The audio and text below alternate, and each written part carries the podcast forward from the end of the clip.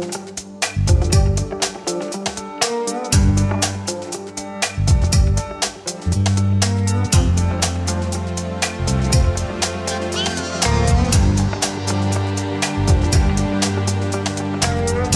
Ja, herzlich willkommen, liebe Zuhörer, zu unserem Podcast in Kooperation mit Dell Technologies und CBC. Checkheft gepflegte Backups und Migrationen. Ja, Datenmigration. Das ist heutzutage kein, wie sagt man so schön, One-Shot. Vorhaben, sondern ist im Zeitalter der digitalen Transformation ein fortlaufend stattfindender Geschäftsprozess. Denn ganz gleich, ob es sich dabei um die Implementierung eines neuen Servers handelt oder eben die Verlagerung von Informationen an andere Speicherorte wie die Cloud handelt.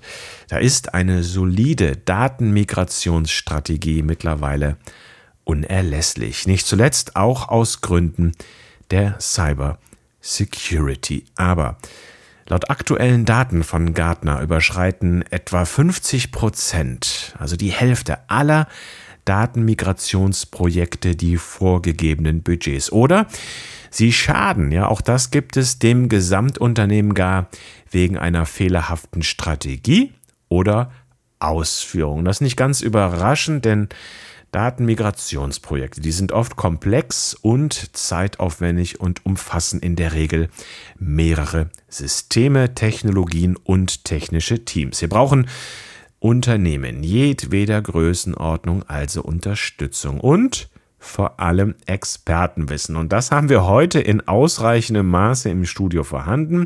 Ich begrüße Jörg Schorstein, der Senior Consultant der CBC Computer Business Center GmbH und das Unternehmen wurde bereits 1982 gegründet und ist ein herstellerunabhängiges IT-Systemhaus. Hallo Jörg. Hallo Sven. Jörg, zum Start, ähm, ich mache das eigentlich selten, aber ich möchte jetzt mal in dem Podcast negativ starten. So, wenn ihr denn mal zu einem Kunden kommt, der vielleicht mal selbst bei so einer Datenmigration, ich sag's jetzt mal salopp formuliert, gefrickelt hat, Warum sagt der Kunde dann letztendlich so, jetzt äh, bis hierhin und nicht weiter, jetzt lasse ich aber besser doch die Finger davon, ruft bei CBC an und dann kommt die Taskforce und arbeitet das Ganze richtig aus. Wie geschieht das und was sind die Gründe letztlich dafür? Naja, man muss es halt so verstehen, ein IT-Administrator beim Kunden ist halt für den Betrieb des Daily Business halt zuständig und ähm, er administriert die Systeme, legt Sachen an, kopiert Daten, setzt Berechtigungen, aber diese im Fünfjahreszyklus immer dieser Austausch der Infrastruktur oder die Migration von großen Datenpaketen gehört halt nicht zu seinen täglichen Aufgaben. Und meistens ist es halt so, man denkt halt, ach, das mache ich selbst, ich lese mir was zusammen und mache das dann einfach mal los, ohne Konzept, ohne Plan. Und dann stellt man dann schon mit dem Projekt mittendrin fest, äh, hm, irgendwie funktioniert das nicht oder man hat dann doch einen Datenverlust oder eine Unterbrechung des Services, das man migriert. Und ähm, da wird es dann auch schnell, was die Verantwortlichkeit dann ziemlich übel, weil ja, man letztendlich einen Geschäftsbetrieb stört und das natürlich dann teilweise auch bis zur Geschäftsführung durchschlagen kann. Ja. Kannst du da Jörg, mal Beispiele bringen für so harte Nüsse? Was sind so typische Szenarien, die Kunden haben, wo die sagen, Herr Schorschen, jetzt müssen Sie mal kommen, da kommen wir nicht weiter? Gut, das sind einfach die Migrationen, wie gesagt, zum Beispiel von Storage-System. Das heißt, ich habe ein Storage-System jetzt fünf Jahre verwendet, das hat seinen Dienst äh, geleistet und ich möchte jetzt auf mein äh, neues Storage-System migrieren.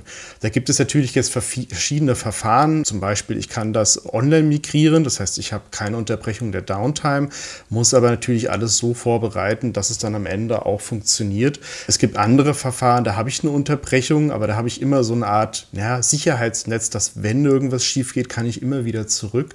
Und das sind halt die Erfahrungswerte, die wir bei solchen Migrationen ja letztendlich wöchentlich sammeln in verschiedensten Kundensituationen und daher ganz genau wissen, was funktioniert, was ist praktikabel oder was ist halt na, eher kontraproduktiv. Also Beispiel so eine Cut-Over-Migration, dass man am Wochenende einfach den alten Storage, sage ich mal, offline nimmt, alles rüberkopiert und hofft, dass man am Montag dann alles online hat und wieder ja, in der Produktion aktiv ist, kann natürlich auch in die Hose gehen, dass dann halt man Sonntag feststellt, das funktioniert hier nicht und man kommt auch nicht wirklich zurück und hat dann letztendlich montags einen ja, Betriebsausfall und muss Nacharbeiten leisten, was dann auch letztendlich ins äh, Finanzielle geht. Ja.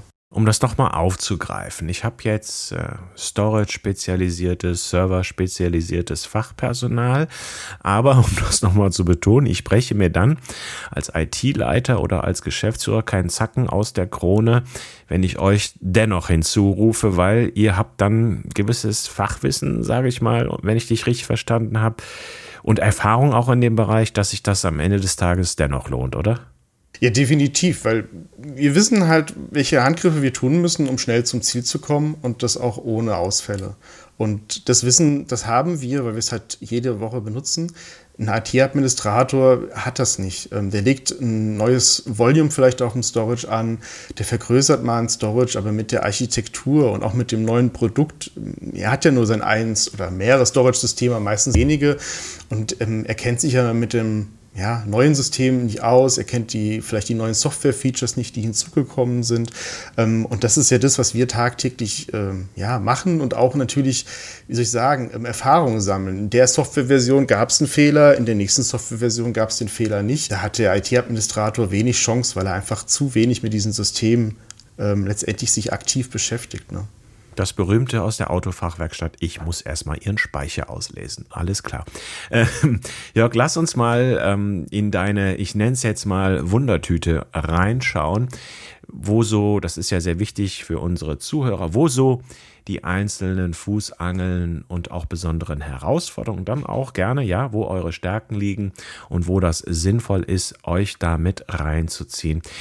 Fangen wir doch mal vorne an. Wie sieht das mit der Implementierung eines solchen Systems aus und was habt ihr da technologisch zu beachten? Was könnt ihr da mitbringen und was sind deiner Meinung nach Erfahrungswerte, worauf es da auch sowohl bei der Implementierung als auch technologisch drauf ankommt?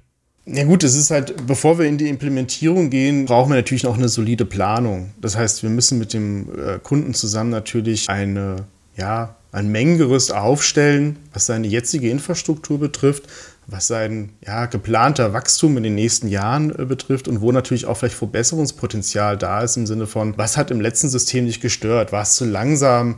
Ähm, hat es zu viele Ausfälle gehabt oder waren die Downtimes zu lang bei Wartungsthemen? Dazu können wir auch spezialisierte Tools benutzen. Da gibt es zum Beispiel von der Dell Technologies das Live Optics. Das ist ein cloud-basiertes Analysetool, was wir einsetzen, um Kunden umgeben ähm, mit sehr wenig zeitlichem Aufwand zu analysieren. Und dieses Tool gibt uns dann grafisch aufbereitet alle Sizing-Werte, also wie viel virtuelle Maschinen, wie viel Speicherkapazität, wie viel äh, RAM ich benötige. Und das nehmen wir dann und tun daraus plus ein solides Wachstum einfach ähm, ein neues System designen. Und da steht und fällt schon alles, weil wenn das neue System zu langsam designt ist oder zu wenig Kapazität hat, dann kann man zwar bei der Implementierung alles richtig machen, aber der Kunde dann meistens nach einem halben Jahr, Jahr schon feststellt, hm, irgendwie habe ich hier viel Geld bezahlt, alles ist neu und irgendwie habe ich jetzt trotzdem wieder die alten Probleme oder muss schon wieder nachbessern und, und Geld in die Hand nehmen. Das zum Thema Planung. Bei der Implementierung hat es einfach den Vorteil, dass unsere Consultants halt mit diesen Produkten tagtäglich halt sich beschäftigen und jeder Handgriff halt äh, sitzt. Das heißt, wir kommen zum Kunden, wir wissen genau vorab, welche Informationen wir ähm, anfragen müssen, ähm, damit wir nicht erst beim Kunden stehen und dann erstmal die Diskussion losgeht, wie soll denn jetzt der neue Storage heißen, welche IP-Adresse soll der bekommen, etc sondern dass es im Vorfeld schon geklärt ist. Und heutzutage aufgrund der ja, Lieferthematik müssen wir einfach auch solche Themen vorziehen, dass wenn die Hardware endlich kommt, dann keine Zeit mehr verschwendet wird, sondern eigentlich alles schon fertig vorbesprochen ist und wir an die Arbeit gehen können. Wie sieht das technologisch aus? Weil oft ist ja das Problem, dass da die Sachen ja, wie soll man das sagen, hingestellt werden. Das ist ja nicht ohne Grund, liegen manche Server ja absichtlich auch im Keller. Das ist, ähm, da verrichten sie halt zuverlässig ihren Dienst. Aber die Regelmäßigkeit, die ist da auch aus technologischer Sicht sozusagen ein wichtiger Faktor, oder? Ja, definitiv. Ne? Also normaler IT-Administrator hat früher öfters mal Server zusammengeschraubt, ins Rack geschraubt, verkabelt. Das gehört irgendwie auch zum Portfolio, ähm, sage ich mal, aber das ist mittlerweile eigentlich überholt, weil ich, ich, ich, ich will diese Systeme nutzen und mich eigentlich nicht mehr Zeit aufwenden, diese zu installieren, einzubauen, zu verkabeln, weil da einfach so viel Zeit drauf geht und ich eigentlich mit meinem Daily Business so überfrachtet bin, dass ich mich eher auf die Sachen kümmern sollte, wo ich auch spezialisiert bin. Und das sind halt meine kundenspezifischen Applikationen, wo halt ja kein anderer das Know-how so hat wie ich als IT-Administrator. Und äh, wir, sage ich mal, als externe Consultants konzentrieren uns natürlich dann auf die Arbeiten bei der Implementierung, dass das alles schnell schnell vonstatten geht ähm, und letztendlich auch ja, sauber funktioniert. Ne? Da ist ein, ein wichtiger Punkt, den du genannt hast, sauber funktioniert. Ich sag mal Schlagworte in dem Zusammenhang, die Dell Technologies mit einbringen, Pro Support Plus und auch die, die Firmware, du hast das ja eben schon angesprochen, Revisionsstände, neue Versionen. Da ist es auch mitunter entscheidend, was sowohl die Leistung, aber auch die Zuverlässigkeit angeht, dass da jemand Fachkundiges mal regelmäßig reinschaut, ne? Ja, definitiv. Also es gibt verschiedene Ansätze hier. Es gibt zum einen natürlich empfehlen wir jegliches System immer mit einem Supportvertrag des Herstellers abzuschließen, weil es manchmal auch einfach zu ja, Komplikationen gibt oder zu Inkompatibilitäten, die vielleicht vorher nicht ersichtlich waren, ähm, die auch nur ein Hersteller, sage ich mal, lösen kann. Und wenn ich das ohne Support kaufe und baue das selber zusammen, kann es sein, dass ich in so eine Inkompatibilität laufe und dann habe ich halt das Problem, äh, dass mir keiner helfen kann und der Hersteller sagt hier, sorry, aber du hast den Support nicht gekauft, wir können gucken, wie wir dir helfen, aber ähm, eigentlich dürfen wir das nicht. Der zweite Punkt Punkt ist natürlich, dass solche Systeme auch mittlerweile nach Hause telefonieren. Das heißt, ein Storage-System, ein Server, ein Switch kann seine Informationen über sein ähm, ja, Status oder Zustand an Dell übermitteln und natürlich bei Ausfällen auch dann proaktiv melden, mein Netzteil ist kaputt, meine Festplatte ist kurz davor kaputt zu gehen und äh, Dell Technologies hat in dem Moment die Möglichkeit, automatisiert Tickets zu öffnen. Die ganzen Server sind von uns als Partner registriert auf die richtige Lokation und Ansprechpartner und dann können hier auch automatisiert Tickets an den Kunden geschickt werden mit dem Hinweis, hey, da ist was kaputt bei dir, sollen wir das uns zusammen angucken? Wir würden dann gerne das Ersatzteil rausschicken und der Kunde muss eigentlich nur noch reagieren und weiß noch nicht mal vielleicht, dass bei ihm was kaputt gegangen ist. Ähm, das sehe ich als riesen, riesen Vorteil. Wir als Partner unterstützen natürlich auch in diesem Bereich, aber das ist halt ein Service, der einfach inkludiert ist in dem Pro-Support und man auch teilweise mit Add-on-Funktionalitäten wie Pro-Support Plus bekommt man einen eigenen Technical Account Manager von Dell, der sich um die Firmware bzw. Softwarestände kümmert, der regelmäßig den Kunden anruft und sagt, hey, da gibt es neue Updates, die lösen die einen oder anderen Probleme, sorgen für mehr Stabilität, die solltest du einspielen. Ähm, genauso auch ist es öfters natürlich so, dass es ähm, Feature-Updates oder generell neue Major-Versionen gibt, die einfach neue Funktionalitäten bringen. Und ähm, da macht es ja auch Sinn, diese mitzunehmen, weil ich dann teilweise, wie im aktuellen Fall von einem PowerStore Storage-System, System einfach durch ein Firmware-Update mehr Performance, sogar mehr Kapazität durch bessere Datenreduktionsalgorithmen bekomme und ich dafür nur das Update einspielen muss. Ein weiterer Punkt ist natürlich auch das Thema, man muss Systeme regelmäßig aktualisieren. Also es ist nicht mehr so wie früher, do not touch a running system, sondern ich muss regelmäßig Firmware-Updates aus Sicherheitsgründen einführen, upgraden, weil einfach dort teilweise in den Management-Interfaces Schwachstellen sind, ähm, wo Hacker angreifen können, aber auch genauso zum Beispiel in der SSD-Festplatte kann es mal vorkommen, dass einfach ein Bug in der Firmware ist und dass nach einigen Jahren vielleicht diese SSD kaputt geht. Und dafür hilft mir nur ein regelmäßiges, ja, Maintenance der Umgebung, dass ich regelmäßig diese Updates vom Hersteller auch installiere und speziell da kann halt der Partner oder auch Dell Technologies ähm, unterstützen und regelmäßig mich auch darauf hinweisen, dass ich das tun sollte. Damit sprichst du einen weiteren sehr wichtigen Punkt an, Jörg. Das eine ist die Betriebssicherheit. Das ist verstanden schon seit vielen Jahren. Das andere ist aber auch die Sicherheit im Sinne von IT-Sicherheit, IT-Security. Da mal an dich die Frage, Stichwort Ransomware, das ist, ich sage mal, die digitale Pest des, der aktuellen Zeit. Da ist es ja auch wichtig, dass ich regelmäßig mal in die Systeme reinschaue, oder? Definitiv, aber viel wichtiger ist eigentlich noch vorab einfach das Design meiner IT-Infrastruktur. Also wenn wir uns jetzt speziell mal auf das Thema IT-Infrastruktur, Server, Storage, Virtualisierung, Backup mal konzentrieren. Das sind alles Themen, die man schon vorab, ich sag mal, äh, von einem Angreifer schützen kann, indem man sie einfach auch versteckt. Also sprich, das Stichwort Netzwerksegmentierung ist hier einfach sehr, sehr wichtig, dass bei der Implementierung schon der Kunde gefragt wird, wo dürfen wir in welchen gesicherten Bereich diese Systeme installieren, damit ein Ransomware-Angriff erst überhaupt gar nicht den Zugriff hat, um an die Management-Interfaces ranzukommen oder mit Zugangsdaten sich anzumelden, sondern nur durch speziell gesicherte IT-Systeme oder IT-Administratorensysteme überhaupt administrieren kann. Der zweite Punkt ist dann halt definitiv das Thema der Aktualisierung der Systeme, also sprich immer zeitnah patchen, speziell im Windows- oder Microsoft-Umfeld ist das das A und O, aber auch bei der Infrastruktur passiert es leider ab und zu, dass dort äh, ja, Web-Services laufen, die dann doch anfällig war, speziell wenn man letztes Jahr im Dezember die Log4j-Schwachstelle nimmt, dort war ja weltweit fast alles angreifbar. Und da habe ich dann halt natürlich, muss ich sehr schnell handeln, um mich zu schützen, wobei ich, wie schon erwähnt habe, wenn der Angreifer überhaupt nicht an diese Möglichkeiten rankommt, muss ich zwar trotzdem patchen, aber habe zumindest nicht diese Dringlichkeit, das sofort tun zu müssen. Da sprichst du was weiteres an. Ähm, ich sag mal salopp, mit einem Brauereipferd kann ich kein Jockey werden und damit große Rennen gewinnen. Stichwort Assemblierung. Ich weiß nicht, ist es das richtige Substantiv? Ja, Assemblement oder ich weiß es gar nicht, wie man es richtig sagt. Assemblierung kenne ich immer nur aus der IT. Das heißt, es ist auch immer wichtig zu wissen, was schlummert unter der Motorhaube, was habe ich da für Teile wirklich verbaut, weil da kann am falschen Ende zu sparen, kann das dramatische Konsequenzen haben, oder?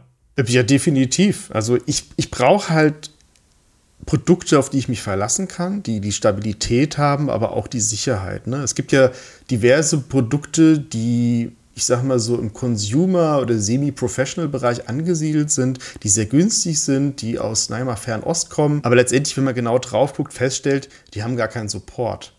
Also da kann ich nicht anrufen, wenn ich ein Problem habe. Oder sie haben Support, aber der hinter, hinter steckt sich hinter der 0900er Nummer, wo ich mir auch die Frage stelle, wie zielhaft das ist oder sinnvoll das ist. Ähm, deswegen, ich brauche einen soliden Support, ich brauche regelmäßig Updates und zwar für alle meine Systeme und das bekomme ich halt nicht immer. Und speziell, wenn Systeme ein bisschen älter sind, müssen solche Systeme auch lange noch wartbar sein, weil IT-Systeme in der Regel so zwischen fünf bis sieben Jahre Minimum Einsatz sind und darüber hinaus manchmal auch noch. Und wenn ich natürlich dann nach zwei, drei Jahren das neue Produkt habe, das die neue Generation, kriege für die alte aber aber keine Updates mehr, dann stehe ich halt doof da, habe einen Invest gemacht, den ich noch ein paar Jahre benutzen möchte, muss ihn dann gegebenenfalls austauschen, weil ich keine Updates mehr bekomme. Ähm, und da habe ich halt mit den etablierten Herstellern natürlich eine gewisse Planungssicherheit, weil ich einfach weiß, ich kann einen Server zum Beispiel mit fünf bis sieben Jahren pro Support vorab kaufen und damit ist gewährleistet, dass das Produkt erstens Support erhält, Updates erhält, ich ähm, Ersatzteile bekomme und eigentlich ähm, das Thema abhaken kann. In dem Zusammenhang, Jörg, wir hatten uns im Vorwege dieses Podcasts bereits mal unterhalten. Da hast du auch gesagt, man kann natürlich einen Switch für 20 Euro kaufen, im Gegensatz zu einem Switch für 2000 Euro. Ich darf mich dann aber als Unternehmen nicht wundern, wenn es da, ich sag mal, diplomatisch ausgedrückt, Mängel in der Performance gibt. Das kommt also wirklich vor und mit diesen Konsequenzen, die du beschrieben hast, das passiert wirklich noch? Ja, ja, definitiv. Also es, es, gibt ja immer den Spruch, ne, wer billig kauft, kauft zweimal und das ist halt in der IT-Infrastruktur halt leider auch so. Ne? Also es ist, es gibt natürlich die Produkte oder die, wie gesagt, günstigeren Produkte sind mittlerweile wesentlich besser geworden, aber früher gab es gewisse Hersteller, wenn man die im Netzwerkumfeld gesehen hat, war meistens die Lösung, sie zu entfernen und schon waren die Probleme behoben. Und das ist natürlich hier ebenfalls so. Das ich gewisse Hersteller halt einfach ähm, ja, vertrauenswürdiger sind, wo wir auch praktische Erfahrungen gesammelt haben, dass das sauber funktioniert und diese Switche kosten halt Geld. Aber damit ist der Betrieb auch gesichert und gewährleistet. Ne? Und ich habe ja auch eine Erfahrung dahinter vom Hersteller über viele, viele Jahre, diese Produkte zu betreiben, zu pflegen, ähm, ähm, zu erweitern. Und dann kommt irgendeiner, der das gleiche ja, billiger anbietet. Und meistens ist die Hardware auch gar nicht mal so unterschiedlich, aber die Software macht den Unterschied und der Support der Software. Weil da entsteht dann die Sicherheit, die Betriebssicherheit und auch die IT-Security, dass das Hand in Hand auch dann ähm, zielführend ist und man nicht, wie gesagt, entweder entweder an der Performance es mangelt, an der Security mangelt und letztendlich werfe ich halt alles raus, muss alles neu planen, neu kaufen und hätte ich es halt direkt gemacht, dann hätte ich halt vielleicht meine Zeit und Energie für andere wichtigere Themen in der IT verwenden können. Das kennt man von den Basaren der Welt, liebe Zuhörer. Die berühmten Sportschuhe dann mit den vier Streifen oder so, wo man sich wundert, dass die Sohle nach fünf Kilometern abfällt. Ein Punkt, Jörg. Finanzen hast du gerade angesprochen. Es ist ja gerade in diesen Tagen ein wichtiges Thema. Jede Investition muss viermal überlegt werden. Das kann man ja auch gut nachvollziehen, dass die Unternehmen sich da schwer tun. Aber ihr habt in der Zusammenarbeit mit Dell Technologies als zertifizierter Partner noch ein Pfund, mit dem die Zuhörer wuchern können. Das heißt, ihr könnt einen Investitionsschutz bieten in äh, diesen Zeiten. Das heißt, ihr könnt die Sachen mit Dell Financial Services anbieten, so dass man da ein bisschen mehr finanziellen Spielraum hat. Ja, das ist korrekt. Also in der Regel ist es ja so im deutschen Markt speziell, dass gern immer gekauft wird für fünf Jahre vorab und da soll alles drin sein. Das war so, wie es die letzten Jahre eigentlich lief. Und wir haben jetzt festgestellt, dass auch speziell jetzt während der ähm, Pandemie man einfach das Thema hat, dass manchmal unklar ist, wie sehen die Budgets fürs nächste Jahr aus, wie geht es uns allgemein in der Branche. Ähm, und da war halt immer das Thema, dass viele, viele Kunden von diesem, ich kaufe einmal mit einer großen Summe meine IT-Infrastruktur, viele dann gewechselt sind auf das Finanzierungsmodell. Und speziell da hat halt Dell Technologies in Kombination mit der Dell Financial Services verschiedene Pakete geschnürt, die auch sehr attraktiv waren. Teilweise am Anfang hatten die 0% Finanzierung mit teilweise bis zu 180 Tagen Aufschub Aufschub für die erste Rate. Mittlerweile hat sich das mal, also ändert sich das quartalsmäßig immer ein bisschen, aber man hat trotzdem auch diesen Zahlungsaufschub. Das heißt, wenn ich sage, ich brauche neue IT-Infrastruktur, aber ich möchte gern budgettechnisch das Ganze irgendwie ins nächste Jahr so ein bisschen schieben, kann ich das jetzt heute finanzieren, bezahle letztendlich aber erst im nächsten Jahr die erste Rate, kann natürlich damit, äh, ja, wie ich das möchte, in 36 oder 60 Monaten abbilden und habe dann nicht mehr diese Einmalkosten, sondern lege es auf einen monatlichen Betrag um und dann tut diese Zahl auch nicht mehr weh, weil sie einfach fortlaufend ist und dann kann ich auch vielleicht in den Folgejahren mit dieser Zahl weiterrechnen, ähm, um einfach eine gewisse Stabilität in diesem Bereich zu haben. Ne? Da merken Sie es, liebe Zuhörer. Da haben wir wieder mal eine Parallele zum Autohaus mit der Fachwerkstatt. Da können Sie das Auto auch mitnehmen, vom Hof fahren, aber bequem bezahlen und wie auch im Hardware-Umfeld, wie ich heute gelernt habe, Scheckheft gepflegte Rechner, Backups und Migration sind am Ende des Tages auf jeden Fall ihr Geld wert. Lieber Jörg, wir sind schon am Ende unseres Podcasts. Dir herzlichen Dank für deinen Besuch im Studio und Ihnen, liebe Zuhörer, wie immer, herzlichen Dank für Ihr Interesse an unseren Sendungen. Bleiben Sie uns gewogen. Vielen Dank.